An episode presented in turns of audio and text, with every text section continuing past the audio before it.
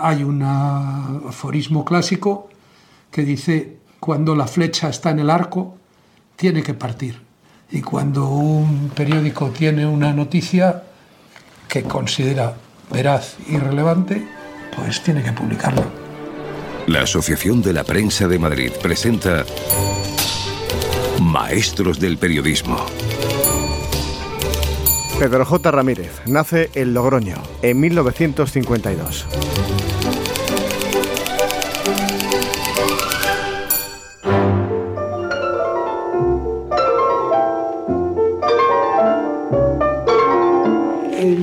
Las películas de Truffaut, yo creo que es, no sé si es La Noche Americana o Los 400 Golpes o cuál, hay un niño que va eh, paseando por la ciudad eh, por la noche y se queda extasiado ante las carteleras de Ciudadano Kane, yo, era ese niño, o sea, a mí todo lo que tenía que ver con el periodismo en su representación cinematográfica o literaria me fascinaba. Y es verdad, eh, lo que dices hasta el extremo de que mi padre me puso como condición para estudiar periodismo, que además hiciera una carrera con la que me pudiera ganar la vida, es decir, que estudiara a la vez derecho. Mm, y él ya murió hace tiempo, vivió lo suficiente para descubrir con perplejidad que en el periodismo se podía uno ganar la vida y bastante bien, ¿no? Y bueno, es verdad que la gente de mi generación lo que tuvimos es la suerte de eh, formar parte de la transformación de la sociedad española y de acceder al periodismo en un momento en el que las viejas cabeceras, la vieja manera de actuar, incluso las grandes firmas del pasado, pues de repente no servían como referencia para la transición, para la nueva democracia. Y por eso, pues algunas personas llegamos tan jóvenes a puestos de responsabilidad y ni los que nos pusieron ni nosotros mismos podíamos imaginar que fuéramos a durar tanto tiempo dando la lata en posiciones similares.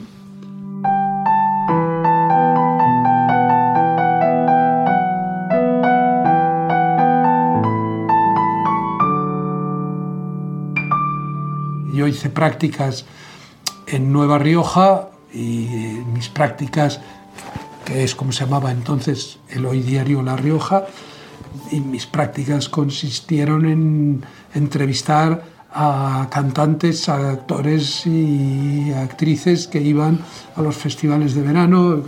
Entrevisté a Ana Belén, que me pareció una criatura de otro mundo por su belleza y su atractivo, me pareció casi una criatura celestial. Eh, estamos hablando mm, del año 1972, eh, cuando ella estaba haciendo una eh, obra de teatro que se llamaba Sabor a Miel y había sido una de, o sea, tendría 20 años, entonces, o no lo sé si siquiera si llegaba. ¡Ay,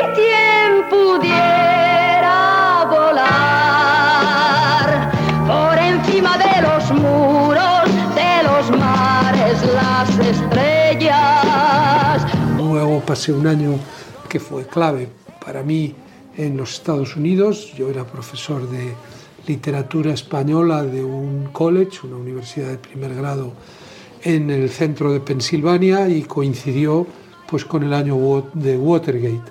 La verdad es que ahora que se ha cumplido el cincuentenario, mm, para mí es una mezcla de evocación, de nostalgia y de satisfacción el haber estado allí cuando eh, se desarrollaba la mayor crisis, que el mayor pulso en una democracia entre la prensa y el poder político, el presidente del país más poderoso de la Tierra. Mm, yo alternaba mis clases en ese college con el, trabajo de campo para una serie de reportajes que me había encargado José Luis Cebrián Bonet, que era el director de una revista que se llamaba La Actualidad Española, en la que yo había hecho prácticas de verano. Y con ese pretexto, pues conseguí entrevistas en el New York Times, en el Washington Post, en algunos de los grandes medios eh, de la prensa norteamericana del momento. Y me marcó muchísimo pues, la entrevista que me dio Ben Bradley, el director del Post, justo eh, en uno de los días clave de la, cuando el juez Sirica tenía que tomar una decisión sobre las cintas de Watergate. Bien, eh, eso coincidió pues, con el asesinato de Carrero Blanco. ¿no? Es decir, que cuando yo llegué a los Estados Unidos no solo vivía Franco, sino vivía Carrero. Y por lo tanto yo me di cuenta eh, que España iba a ser muy distinta. Ya en Madrid, Pedro J. trabaja primero en la revista La Actualidad Española, para acabar firmando la crónica política del diario ABC. Habían nombrado a Cebrián Bonet director de ABC en una misión imposible porque él tenía él había sido el director del Alcázar y de Nuevo Diario y tenía fama de ser un director que vendía periódicos y ABC quería buscar ese revulsivo pero el periódico estaba dividido entre los tardofranquistas alineados con Torcuato Luca de Tena y los más aperturistas que estaban con Guillermo su hermano y con su cuñado Nemesio Fernández Cuesta que había sido ministro de Comercio del primer gobierno de la monarquía. Y estuve un pequeño tiempo en deportes, luego en el colorín, en la sección de los domingos, en el suplemento de los domingos, un breve tiempo en internacional y enseguida pasé a, a política y me encomendaron esa sección en el año 77-78. Eh, ¿Eras corresponsal político? ¿Ibas al Parlamento y te movías en pasillos? sí, sí, sí, sí, sí. Yo me ofrecieron ser jefe de sección y dije que no, un poco Yo dije, yo solo quiero ser o redactor o director, porque a mí lo de tener responsabilidades, de organizar el trabajo de los demás, pues no me. Yo prefería ser un poco un lobo solitario que tuviera la capacidad de moverse como un reportero y el margen para escribir como un columnista. Y yo lo conseguí y la verdad es que fue Guillermo Luca de Tena el que me dio esa oportunidad y mucha gente, cuando yo escribí, empecé a escribir esas dobles páginas todos los domingos, pues eh, empezó a cundir la idea de que había un señor mayor muy sesudo que el ABC había fichado, no sé qué, y nadie se creía que fuera un tío de 25 años. ¿no?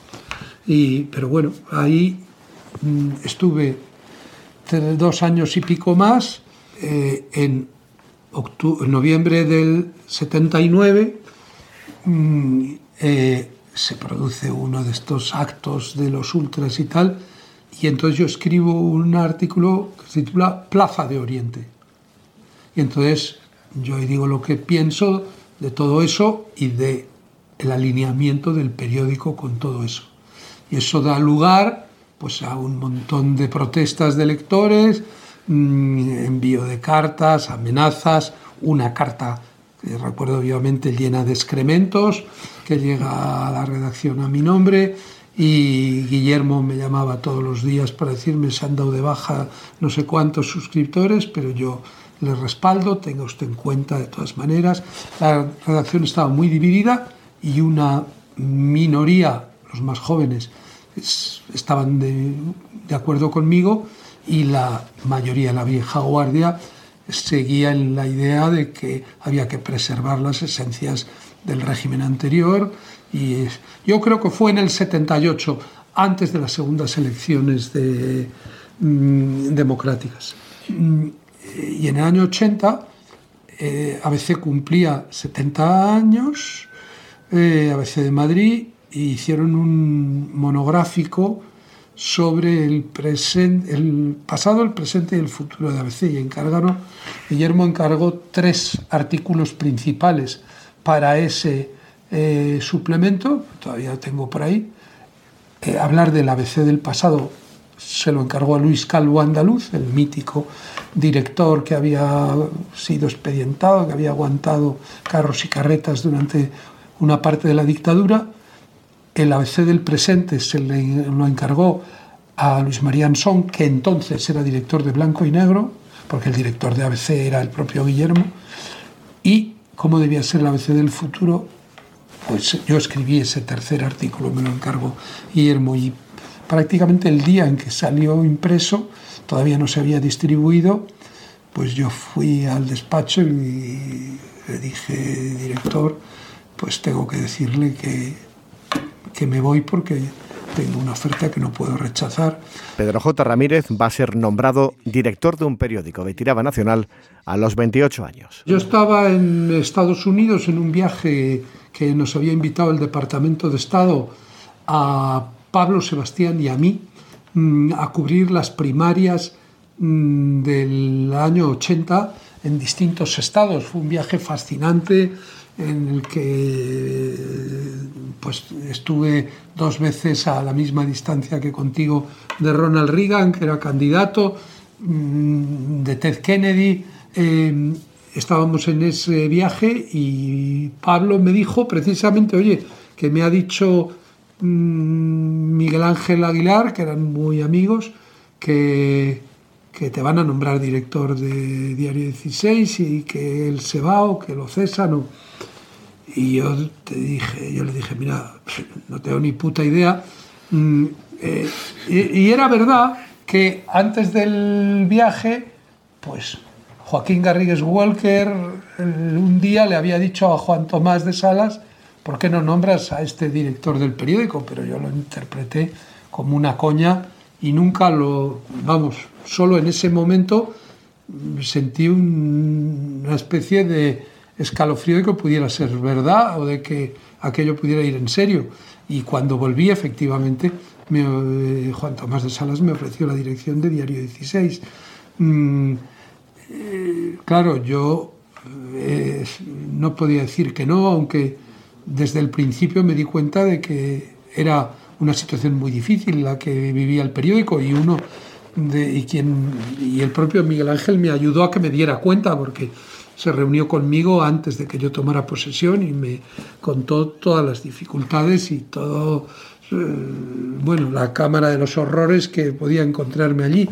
Mm, no sé si fue para desanimarme o para que me fuera haciendo la idea no yo tomé posesión de, como director de Diario 16 el 21 o 22 de junio de 1980 y Juan Tomás me había dicho que estábamos vendiendo 30.000 ejemplares y que con vender 35.000 ya conseguiríamos ponernos en números eh, negros, o sea, en eh, equilibrar la situación. Y me encontré con que vendíamos menos de 15.000 y que hubo que llegar a ciento y pico mil para que efectivamente...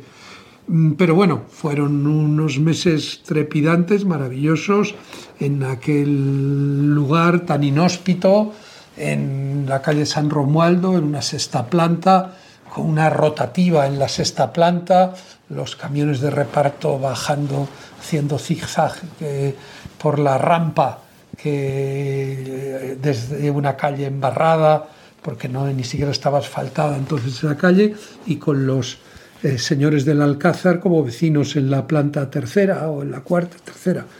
Y habían querido hacer un diario de la tarde em, porque pensaban que la mañana ya la había cogido el país, porque había salido el país primero, y bueno, terminaron haciendo un periódico en un momento en que el mercado de la tarde iba menguando. De hecho, mi primera decisión fue poner también una edición por la mañana y luego hacer un periódico multiediciones que de alguna manera auguraba eh, pues el tiempo en que podríamos hacer un cierre y una portada cada 10 minutos, ¿no? Bueno, no, yo no, podía imaginar que eso llegaría a ocurrir siendo yo director de periódicos, pero sí que entendía que la actualidad era constante y que por lo menos en el mercado de Madrid teníamos que estar actualizando el periódico y que esa podría ser una seña de identidad. También por eso decidimos salir los lunes por la mañana mm, rompiendo el monopolio que las asociaciones de la prensa habían mantenido sobre ese día de la semana. Y eso me ocasionó muchas tensiones con los compañeros y sobre todo con el estamento. Mm, entonces era Luis María, el presidente de la Asociación de la Prensa de Madrid y bueno, nos llevaron, no sé si a los tribunales o por lo menos... Eh, denuncia formal. Una denuncia formal de tipo administrativo y tal, y evidentemente la Constitución no ponía una excepción a la, libre a la libertad, de, al derecho a la información, no decía menos los lunes por la mañana. Es verdad que durante muchos años, pues muchos compañeros me han estado diciendo, joder, por tu culpa me jodiste tener que tuvimos que trabajar el domingo y tal, pero yo creo que son muchos más los que se dieron cuenta de que eso era un avance decisivo para la libertad de empresa periodística. Había una parte importante de la redacción y, de, y desde luego de la opinión pública que pensaba que yo iba a rectificar la línea mmm, de información sobre eh, el ejército y el posicionamiento de Diario 16 en contra del golpismo que había marcado Miguel Ángel. Yo venía del ABC, mmm, bueno, tenía un había una aureola de que y posiblemente yo fuera más conservador que Miguel Ángel en algunas cosas. Em, yo dije, yo siempre me he considerado un liberal y yo siempre he tenido una visión indivisible de la libertad. Y naturalmente que desde el primer día yo alenté, respaldé, me impliqué en el mantenimiento de la línea radical contra el involucionismo que tenía mm, Diario 16. Y bueno, de hecho yo promocioné dentro de mi equipo a Fernando Reinlein, que había sido uno de los capitanes expulsados del ejército mm, mm, por pertenecer a la Unión, a, la, UME, a, los llamados húmedos, a la UMD, a la Unión Militar Democrática.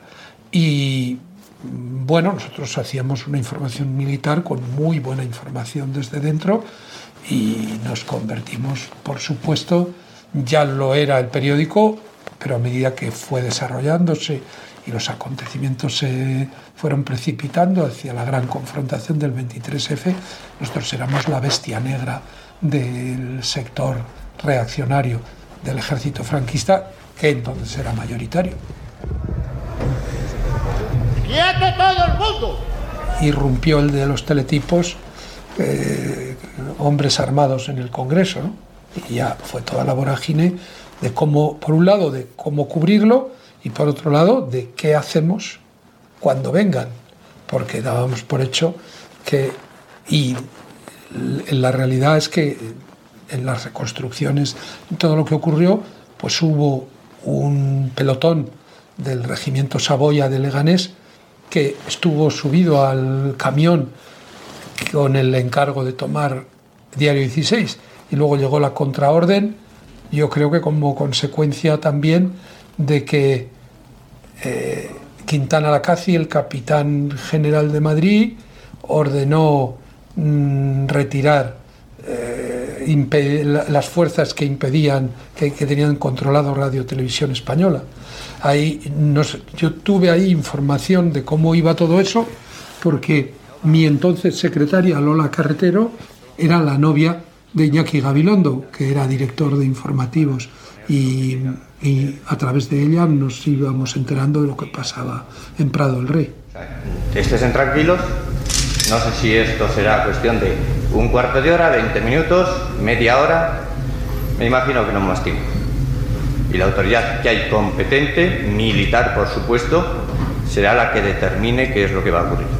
El salir si el periódico se repartió en otros sitios, seguro que sí, en la Puerta del Sol o en lo... Sí. Claro, entonces todavía no había los VIPs, pero no fue solo el gesto testimonial, fue también formar parte de los acontecimientos y contribuir al desenlace. Era decirles a los que estaban dentro y los que estaban fuera, que había una parte de la sociedad apostando por la continuidad de la legalidad constitucional e incluso nosotros diciendo que lo que ellos estaban intentando estaba fracasando. Es decir, que yo creo que fue un chute de adrenalina para el gobierno de subsecretarios, para las fuerzas de la Guardia Civil y de la Policía que cercaban el Congreso para impedir que nuevas unidades eh, se sumaran a los golpistas y claro, yo no sé si les llevaron un ejemplar, si le llevaron un ejemplar a Tejero o no, o a los diputados. Cebrián y yo, eh, Juan Luis vino a mi toma de posesión como director de Diario 16, también Polanco, y tuvimos muy buena relación durante ese tiempo y de ahí que la noche del 23F nos intercambiáramos los editoriales y tuviéramos varias conversaciones coordinando nuestra posición. Es verdad que él ha contado una historia, yo creo que ya no la mantiene, pero en el pasado contó que el único periódico que había salido la noche del 23F había sido El País y que yo no me había atrevido y que mm, ya había sido a la mañana siguiente y tal. Claro, el, yo creo que, y hubo gente del país, de su equipo, que secundó esa versión para gran indignación de los periodistas que estaban entonces en Diario 16 y ya el asunto quedó zanjado eh, cuando publicamos la fotografía de Gustavo Catalán con la portada de mm, el Diario 16 fracasa el golpe de Estado en presente continuo, que todavía no había fracasado, eh, antes de que hablara el rey en, la, eh, en, delante de un guardia civil que acordonaba el Congreso. Pero bueno, mm, la verdad y, es que ellos salieron antes que nosotros, porque tenían unos medios que nosotros no teníamos, porque a nuestra rotativa le llamamos la señorita Pepis. Mm, rotativa la señorita Pepis, porque claro, una rotativa que siempre ha tenido sólidos unos cimientos de cemento y tal, estaba en la sexta planta, imagínate cómo debía ser esa rotativa, ¿no?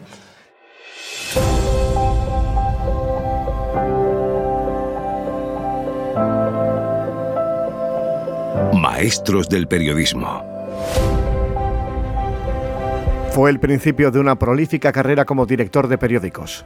En tres décadas ha fundado dos cabeceras, El Mundo y El Español. He llevado 30 años de mi vida escolta y de hecho está el testimonio del miembro del Comando Madrid, Suárez Gamboa, que iba a mi colegio en Logroño y que era el que luego me contó el día que intentaron asesinarme en el año 85, cuando yo iba a un partido de estudiantes mm, en el Magariños. ¿no? Y bueno, mm, sí, la verdad es que yo creo que el papel de la prensa eh, es ser el perro guardián de las instituciones democráticas, como decía el Watchdog, como decía Churchill, ¿no? Y si tú eres periodista y eres director de un periódico, tienes que asumir que no solo estás ejerciendo derechos, sino sometido a deberes. Y el mayor de esos deberes es cumplir con el papel social, la función social que es propia de la prensa en un sistema democrático. Y tienes que hacerlo, te venga bien o te venga mal. Mm, corras riesgos eh, profesionales o incluso riesgos físicos. Y, bueno, eso se resume en que toda noticia relevante y veraz mm, debe ser publicada. Así ve Pedro J. el presente y el futuro del periodismo. Siempre recuerdo una reunión con Rupert Murdoch en su despacho en la sede de News Corp en Londres. Él me dijo, pero estaríamos, estoy hablando muy a comienzos del siglo, o año 2000, 2001, así. Y él me dijo, mira, habrá un día en que no se imprimirá los periódicos, dice, pero a mí no me importará.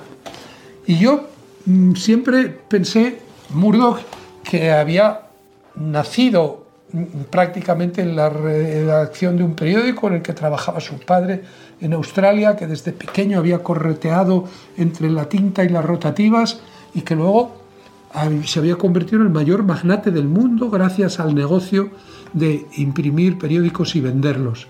Estaba diciéndome que algo que yo ya compartía y que siempre he pensado, que la actividad del periodista y del editor de periódicos no tiene nada que ver con la actividad industrial que durante mucho tiempo nos sirvió de acompañamiento. Es decir, la selección, el control, la síntesis y la difusión de las noticias es algo absolutamente ajeno a la tala de árboles, la extracción de la pulpa, la conversión en de papel, el traslado a unos dinosaurios eh, catedrales del siglo XX llamadas eh, plantas de impresión, la distribución quemando gasolina por y los kioscos abriéndose y cerrándose a unos horarios. Mm, no hay nada de ese mundo, nada que yo añore. Mm, y creo que hay un nuevo mundo que está comenzando y estamos al comienzo de una nueva etapa yo creo que estamos más cerca de una nueva edad de oro de la prensa y de los periódicos, desde luego de lo que lo estábamos hace 20 años y desde luego de lo que lo estábamos hace 10 años. Yo creo que tocamos fondo hace ya tiempo y que todo es mm, avanzar porque los nuevos soportes, los nuevos dispositivos electrónicos son muchísimo más eficientes a la hora de ayudarnos a mm, cumplir con nuestra función de lo que lo era todo el engranaje industrial. Otra cosa es que el modelo de negocio, que un modelo de negocio se haya hundido. Otra cosa es que las empresas periodísticas hayan tenido que reinventarse y que redefinirse. Pero mm, lo que ocurre en estos momentos, no solo con por supuesto con el español, pero no solo con el español, sino que hay media docena de cabeceras nacionales y muchísimas de carácter local y regional que son medios nativos. Yo creo que la única distinción no es digitales o impresos, sino eh, tradicionales, legacy, que dicen ellos, y nativos. Pero el país, el ABC, el mundo, si hoy siguen siendo grandes periódicos, es por la influencia, el peso y el alcance que tienen sus ediciones electrónicas en las que compiten con el confidencial, el diario y por supuesto con el español. Eh, ellos tienen unas ventajas y nosotros tenemos otras, pero a medida que avanza el tiempo, el tú a tú mm, cada vez eh, es más evidente. ¿Y qué le recomienda Pedro J. Ramírez a los futuros periodistas? Lo mismo que les dije a los miembros de la redacción del español hace siete años y medio cuando empezamos a andar. Eh, naturalmente hubo un speech florido sobre la maravillosa forma de vivir, la más digna de todas las imaginables, que es el periodismo. Pero llevando el, el agua al molino de los consejos, yo los resumí en dos. Buscad la verdad, y respetad la sintaxis. Y debo decir siete años después que estamos, siendo que estamos teniendo bastante éxito en relación a lo primero. No sé si la ironía funciona en el podcast. Sí, sí.